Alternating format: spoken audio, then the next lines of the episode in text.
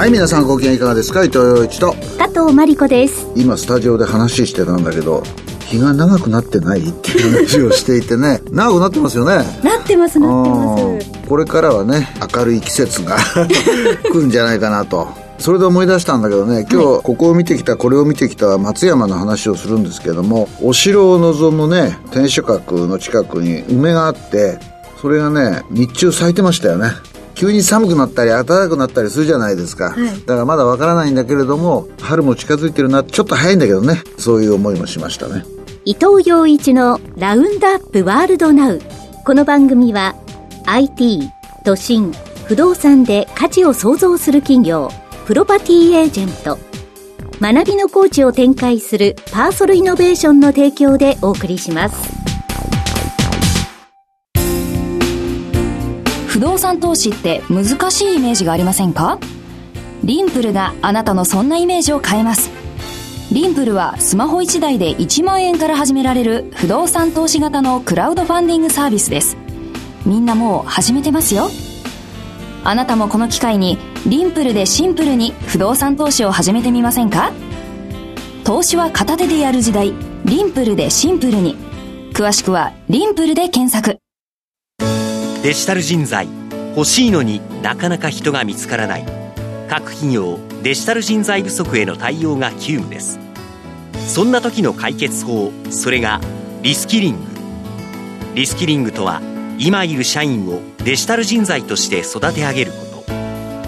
パーソルイノベーションが提案する法人向けリスキリング支援サービス。それがリスキリングキャンプ。今すぐウェブをチェック。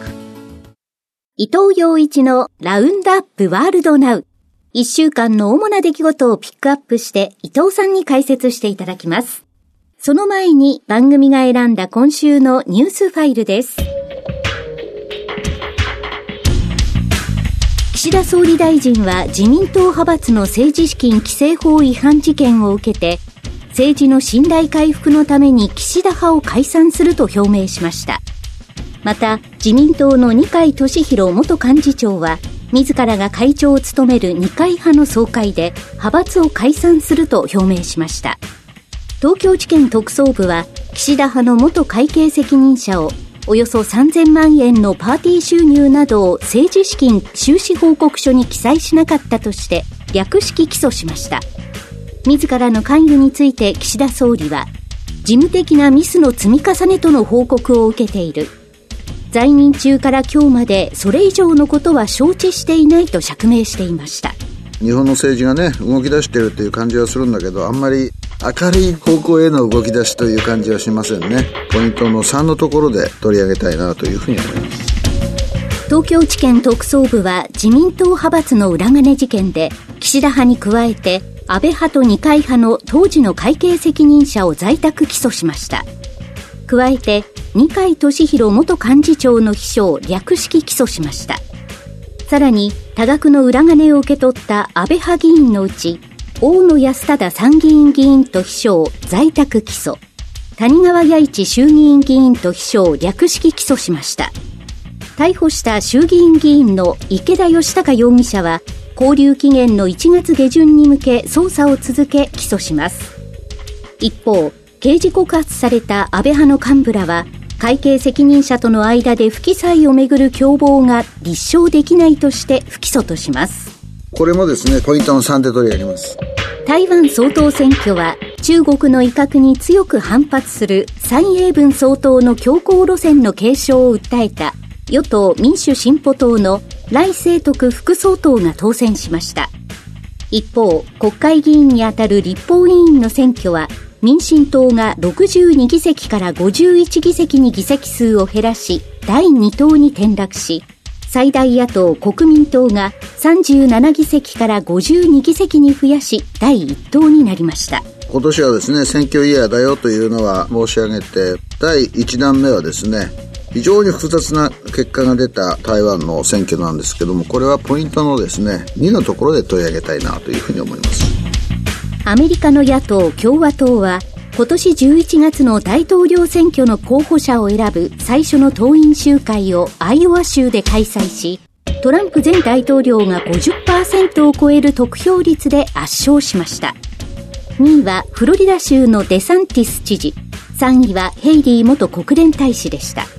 予想の範囲だなというふうに思ってましてアイオワはですねキリスト教の福音派が非常に強いところだし福音派には非常にトランプさんは人気があるんですね。だからそういう意味ではですね、予想通りと。ただ、デサンティス知事が2位になったのはやや意外かなと。次はですね、23日にニューハンプシャー州の予備選がありますから、そこが大きなポイントになるかなというふうに思います。これもですね、ポイントの2のところで取り上げたいなというふうに思います。ウクライナのゼレンスキー大統領は、世界経済フォーラム年次総会、通称ダボス会議で講演し、日米欧などが凍結しているロシア資産をウクライナに引き渡すよう呼びかけ、国防費とウクライナの復興に使うと語りました。これはですね、日米欧が新たな資金支出をしなくてもですね、もしかしたらウクライナを復興させることができるかもしれないという形で、多分あまり反対が出ないんじゃないかなと思いますね。ただし、ロシアはもちろん大きく反発するんだろうなというふうに思います。FRB アメリカ連邦準備理事会のウォーラー理事はオンラインで行った講演の中で FRB が今年見込んでいるとされる利下げの実施について経済活動と労働市場の状況が良好でインフレ率が徐々に2%へと近づいている中過去のように迅速に利下げを実施する必要はないと考えていると語り市場の利下げ期待の高まりを牽制しましたマーケットは先読みがね、原則なので、とにかくなんか次にどっちに動くんだということを時間軸を考えずにですね、期待してしまうというところがあって、まあ私この番組でずっと言ってますよね。アメリカのインフレ率はそんなに軽々しく下がってこないんですよ。自由貿易が盛んだった頃に比べてですね、あちこちに水止めみたいなのがあって、物流が混乱してますから、そういう意味ではですね、4%前後の指標10年債の利回りというのは、まあまあ当面いいところかなというふうに思ってます。なので、円もね、ドルに対して下がるという状況になってます。日銀の集計によりますと、直近2023年11月の銀行の定期預金のうち、満期までの期間が1年未満の残高は、1年前と比べてプラス11%の53兆円と、日銀がマイナス金利を導入した2016年2月の直前の残高に迫る高い水準に膨らんだことが分かりました。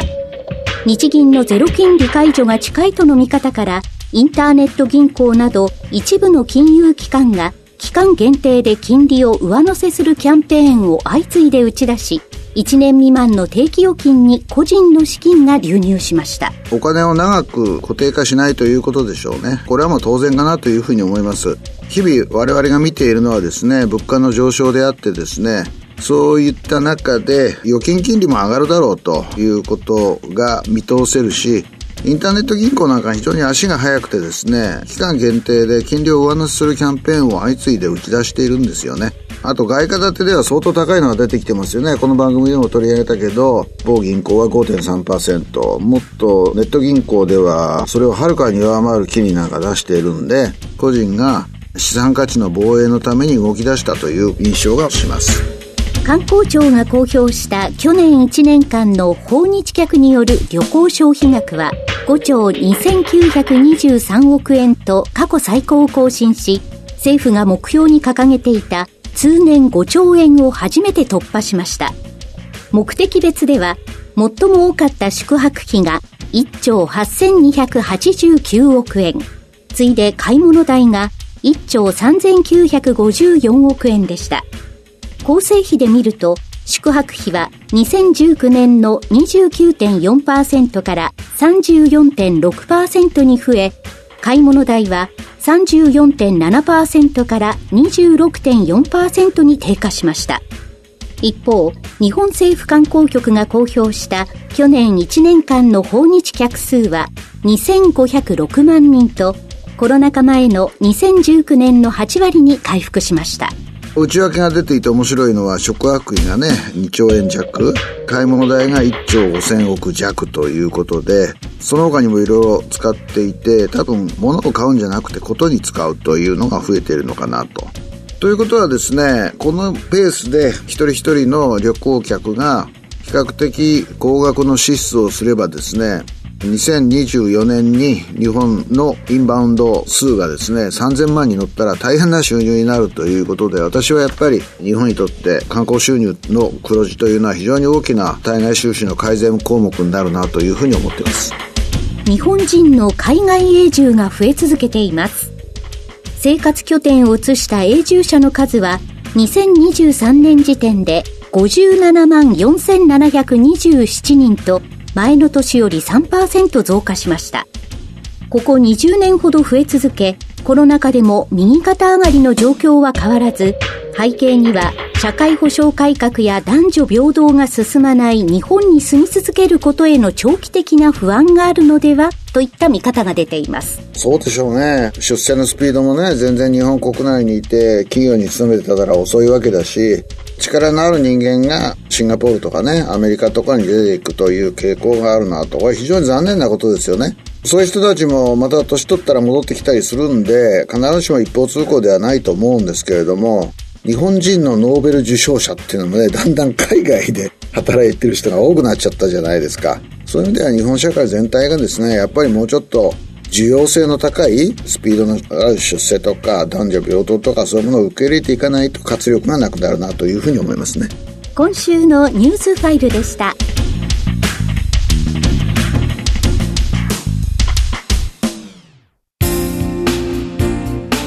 不動産投資って難しいイメージがありませんか？リンプルがあなたのそんなイメージを変えます。リンプルはスマホ1台で1万円から始められる不動産投資型のクラウドファンディングサービスです。みんなもう始めてますよ。あなたもこの機会にリンプルでシンプルに不動産投資を始めてみませんか？投資は片手でやる時代。リンプルでシンプルに。詳しくはリンプルで検索。それでは主なニュースを伊藤さんに解説していただきます。まずは今週のマーケットからですが、株式の方は調整と見ていいんですか？調整なんだけど、はい、私はね、地合いは非常に強いと思います。というのはですね、今週のそれぞれの日を考えてみると、やっぱり午前中上げて午後下げたっていうのが2日か3日ありましたよね。それなぜかっていうとね、僕はこう考えます。それは、ニーサを設定した人が午前中に買いますということですね。まあ、外物も買ってるし、内物も買っているんだけれども、で、買いが途切れた段階で、海外を見るとですね、どうも中国関連株が安いと。ニューヨークも冴えないということで、午後、シュシュッとですね、マイナス圏に落ちたというのが、まあ、2日が3日あったかな。で、金曜日はですね、まあ、ニューヨークも高く終わったので、やれやれ安心ということで、500円高近くに上がって終わりと。で、引け値もですね、日経平均で3万6千円に、あと、まあ40円とかね、そこら辺まで迫ったということだと思うんですね。だから私は、もちろん、こんな日本の株上がっていいのかという警戒感はあるんだけれども、とにかく実際に見てお金が動いてますから。で、海外から、特に先週そうなんですけれども、海外の資金が相当日本株に入ってきたということはもう統計で分かっているわけだし、世界のマーケット見てもですね、やっぱり突出して高いんですよね、東京マーケットが。それに不安感を覚える人はいっぱいいるだろうし、だけどもですね、実際に何回も言いますけど、お金が動いてる面があるので、日本の方々が新型ニーサーを買ってですね、6割か7割ぐらいが外物だとこう言われてるわけですね。そうすると外貨買いが起きる。で、外国人の投資が日本に入ってきた場合は、かなりの部分は円買いとなっているはずなので、まあもちろん日本で記載したりしてお金を借りて株買ってっていう人もいるかもしれないんですけども、それがまあまあよく均衡していて、レンジの取引というか、アメリカの金利が4%を上回ると、ドル買いが起きて、円安が起きていると、まあ148円ぐらいですかね。そういう展開かなというふうに思います。来週日銀のね、金融政策決定会合があって、まあそこが一つのポイントなんですけれども、ゼロ金利解除はまだしないでしょうね。能登半島の地震の影響がどうなるかということもあるし、慎重ですよね、上田さん。あの、物言いといい、アクションといいね。はい、えー、だから、そうなるともう一回150円近くまで円はトライするのかなというふうに思うんです。ただしですね、そこを上抜けてドル高が進行する気配は今のところないなというふうに思ってます。というのはアメリカの金利もね、4%からさらに4.5とかそういうふうに上がる気配ではないので、ここは綱引きでですね、展開するのかなと。過去直近で見ると2回150円アラウンドをね、トライして1回落とされ、今回も140円に落とされというのを経験しているので、2回あることは3回あるというね、たったそれだけのことではないんだけれども、やっぱり150円を突き抜けてドル高が進行する、円安が進行するっていう雰囲気ではまだないと思うんですよね。で、日本の株はやっぱり一回調整した方がいいなとは僕も思いますよ。思うんですけど、じわっとした買いが出てくるし、やっぱり安くなるとね、買いたい人がいっぱいいるというのが状況だと思います。今日もね、トヨタの株なんかがね、かなり上値を追ったりしてますんで、循環的にね、まあまたトヨタも売られることもあるだろうし、という展開になるのかなというふうに思います。で、中国の株について申し上げたんですけれども、やっぱり中国関連株、チャート見てもですね、右肩下がりなんですよね。いや、本当にね、大丈夫かなと思うぐらい結構大変で、そうすると、日本株をやってる人たちは、ニューヨークもあんまりついてこないし、中国の株は下がっているしという懸念はあって、それがいつか、ちょっとした下げ局面の中で増幅される可能性はあると思います。これだけ勢いよく上がっているのでね。日本の投資家にとっても海外の投資家にとっても買い場になるような気もします。だから、最初あなたもね、調整局面という言い方したら、調整局面ってのはもっと大きく下に下がらなきゃいけないわけで、調整しきれないまま来てるというのがね、上値追ってるわけじゃないですか。3万6千円ね、はい、ベリークローズで終わってるわけなので、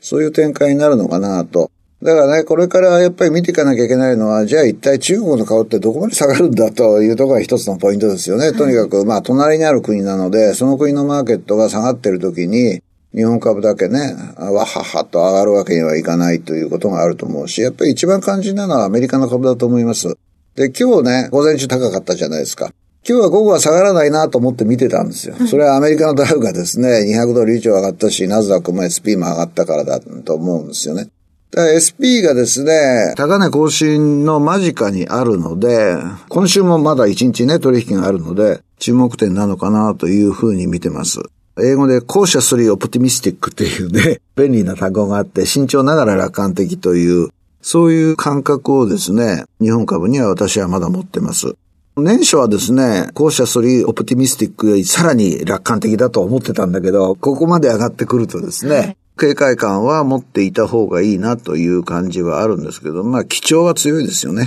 去年の末に日本の証券会社のトップたちが4万4万ってこう言ってたんだけれども、もう3万9千になっただけで日経平均はですね、史上最高値更新ということになりますんで、そこら辺を見ながらということではないでしょうか。次は世界の選挙イヤーということで、トップを切って台湾の総統選挙が行われました。私はね、来世徳さん勝ったんだけれども、本当に選挙っていうのは国民のね、投票者の微妙な心理が現れるんだなというふうに思ってます。というのはね、立法院の選挙ではですね、民進党が51、国民党が 52? はい。だから総統選挙とは逆の結果が出ているわけですよね。ここら辺がね、民意かなというふうに思います。我々は台湾が中国に融和的な政権が出てきては困るという観点から見ているので、来清徳さん勝つかどうかという、その一点で見ているところはあるんですけど、台湾の人たちはまた違う視点があってですね、何を考えているかというと、やっぱりね、台湾って過去ずっと2期で政権交代きれいにしてきてるんですよ。はい、国民党と民進党の間でね。で、民主党は蔡英文さんが2期やって8年やりましたということでですね、いろいろ汚職の問題もあるし、給料も上がらない。台湾の人たちの初任給って大体15万ぐらいらしいんですけど、それはちっとも上がらないという不満もあるし、一つの政党が長くいるとろくなことはないと台湾の人たちを考えているし、若い人たちも就職なんだ状況になっているわけですね。で、そうすると、国民の間にですね、中国に二次用政権は嫌だけど、今の政権をそんなに支持してるわけじゃないよっていう心理がですね、やっぱり相当は来清徳さんで、でも立法院の方は民進党に多数を取らせないという方向に働いたんだと思います。台湾研究してる人にはいろいろいてですね、東京外語大学の名誉教授の小笠原義樹さんっていう人がいてですね、その人の分析は非常に正確だなと思って見ているんですが、各地域によって投票行動が分かれた。その結果が、総統選は民進党の来清徳さんがこれ勝ったと。でもね、来清徳さんの得票数っていうのはですね、蔡英文さんの得票数が前回800万を超えていたのに対して、はるかに少ないわけですよね。野党が分裂したから候補者はね、調整一本化できなくて勝てたということも言えるわけで、私は結構難しい舵取りになるなというふうに思ってます。まあ、ポイントは、新しい政党として地方組織が弱体でね、立法院の8議席しか占められなかった民主党はどっちにつくかということですよね。キャスティングボートを握られた形でのスタートということになりますよね。まあこれがだから選挙イヤーの第1弾でしたと。第2弾はアイオワ州のね、トランプさんが予想通り勝ちましたということで、ポイントはですね、やっぱりニューハンプシャーからどうなるかということだと思います。初戦のアイオワで勝てたけれども、その後、勢いを失った候補者ってのはいっぱいいるわけで、私はね、必ずしもそうなるとは思ってないんだけれども、はい、ヘイリーさんがね、どのくらい頑張るかと。アイオワにあれだけ注力したデサンティスさんはね、やっと2位を確保したというところだけでね、しかも3位とのヘイさんとの差は非常に小さいわけなので、ちょっと大胆に言うと、あの人はもうあと1ヶ月ぐらいで消えていくかなということだと思うんですよね。でね、日本では、もしトラとかいうね、表現があって、もしトランプがあったら世界は大変だということを言ってるんだけど、そうかなと、でももう一期4年やった人だよね、ということを考えると、はい、それほどひどいことにはならないなと、マーケットにとってもね、むしろ共和党が政権取った方がアメリカの株にはいいんだという説もあります。ただ一つ心配なのはね、はい、非常に独裁色が強まるんじゃないかというふうに思うんですよ。自分でも言ってるんですよね。俺が2期目やるんだったら俺は独裁者になるって言ってるんですよ。彼の過去の言動を調べてみるとね、これはこの番組でも何回か言ったと思うんですけれども、独裁者をね、崇拝するんですよ、あの人。習近平と気が合うとかね、えー、キム・ジョンウンは好きだとかね、本気かどうか知らないけども、プーチンとも一時仲良かった時がある。それは彼の性格、行動パターンの中に、独断的にやれる人間でありたいというのは多分あるんだと思うんですよ。そうするとそれがアメリカの民主主義を大事にする人たちとの敵対心を生む。だからそういう状況になり得るかなというふうに思っていて、まあでも、4年我慢すればこの人はもういなくなると思えばね、それほどトランプさんについていく人もいないと思うんですよ。案外トランプ支持が多いというのは頭に入れておきながら、はい、両氏とも非常に高齢なのでですね、少し余裕を持って見ていた方がいいのかなという感じがしますよね。続いて岸田総理大臣が岸田派を解散すると表明しました。二階元幹事長も二階派を解散すると表明しています。この放送を収録している時点では解散っていうのをはっきり言ったのは岸田派と二階派ということですよね。安倍派もですね、どうも解散の方向に行くらしいと。だから問題はですね、茂木派と森山派と麻生派、はい、この3派ともですね、解散なんて考えてないとこう言われているので、そこら辺がどう動くかということだと思うんですよね。私は思うんです。解散って本当にできんのかよと思ってるんです、実はね。ええ。お金って非常に重要ですからね、政治家にとっては。そこの要にいた人たちがいなくなった時に、じゃあそれぞれの議員はどうやってマネーをね、動かすんでしょうかということになるわけで、中身を見てみたいですね。解散って言って、はい、解散って口で言うかもしれないけど、じゃあ何すんだと。新人とはどう付き合うんだと。党が今まで派閥がやっていたことのプラスの面を背負っていかなければならないわけですよね。はい、岸田派はなくなりました。二階派もなくなりました。でも、茂木派や森山派や麻生派は残ってますって言うんじゃ、改革は中途半端だし、もう最後それを判断するのは国民かなと。今回非常にはっきりしたのはね、岸田さんってのは本当に自分で先頭に立ってやる人じゃなくて追い込まれてやる人だなという感じがね、非常に強いですね。今週のニュースファイルでした。今週のここを見てきた、これを見てきたのコーナーです。伊藤さんに最近の街歩き、食べ歩き、旅の印象について語っていただきます。今週はね、松山に行ってました。木曜日が講演会で、金曜日の朝からラジオがあるので、帰ってこなきゃいけないっていうことでですね、えー、多分5、6年ぶりだろうな。コロナの間ってどこにも行けなかったので、行ってないじゃないですか。何年ぶりってのは必ずね、5、6年ぶりになるんですよ ね。どこ行ってもね。だからまあ楽しみなので、その間あんまり予定もなかったので、16日から入っていたんですよ。松山の街へ歩き倒しました。松山って、二つのコブがあるんですよ。東に松山城があるんですよね。はい。その両方踏破してですね、1日に18キロぐらい歩いた。うん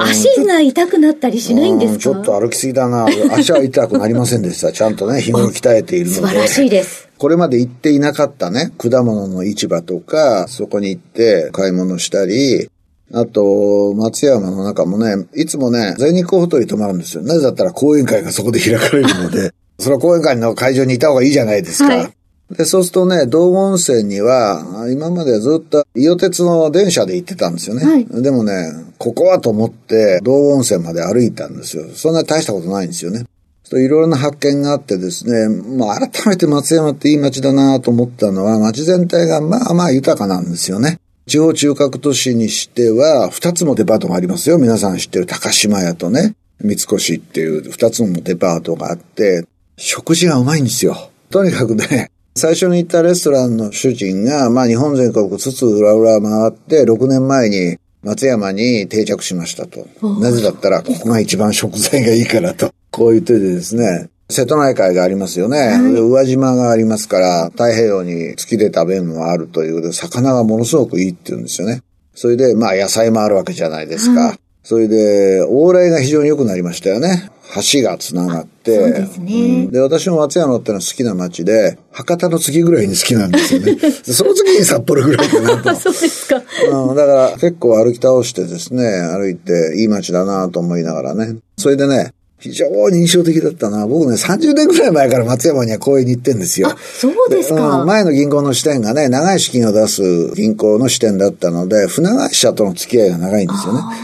で、船会社の人たちはずっと以前から年に1回か2回か私が講演会するのに来ててくれていて、で、今度はね、イオギンさんの研究センターの主催だったんで、海運の人来ないかなと思ってたら、ちゃんとね、瀬野さんっていうのがね、お久しぶりですとか言ってね、ちゃんと講演会の最後に質問してくれてね、ものすごい嬉しかったな皆さんね、今船会社絶好調ですよ。ドル高と金利安がいいのでね、元気そうでよかったなと思って、また松山にはね、呼ばれたら行きたいなというふうに思ってます。今週のここを見てきた、これを見てきたは、伊予松山でした。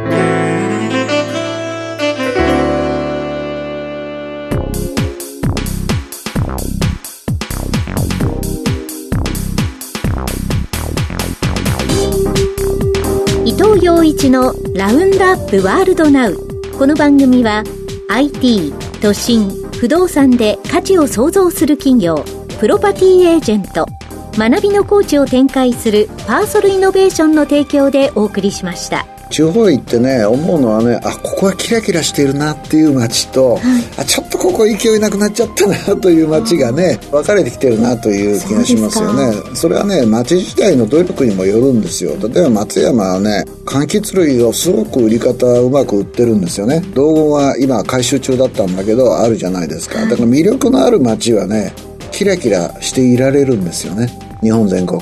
まあ、つつ裏とは言いませんよ。僕はおまとめが必要な国だと思っているので、頑張ってほしいなというふうに思いますね。というわけで伊藤洋一と、加藤真理子でした。アテブレーベッドオブリガード。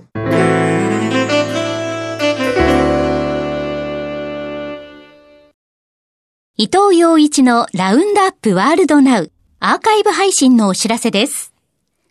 番組は放送終了後、過去1ヶ月分をポッドキャストで配信していますが、これより前の放送分はスマートフォンアプリ、audiobook.jp の聞き放題プランで有料でお聞きいただけます。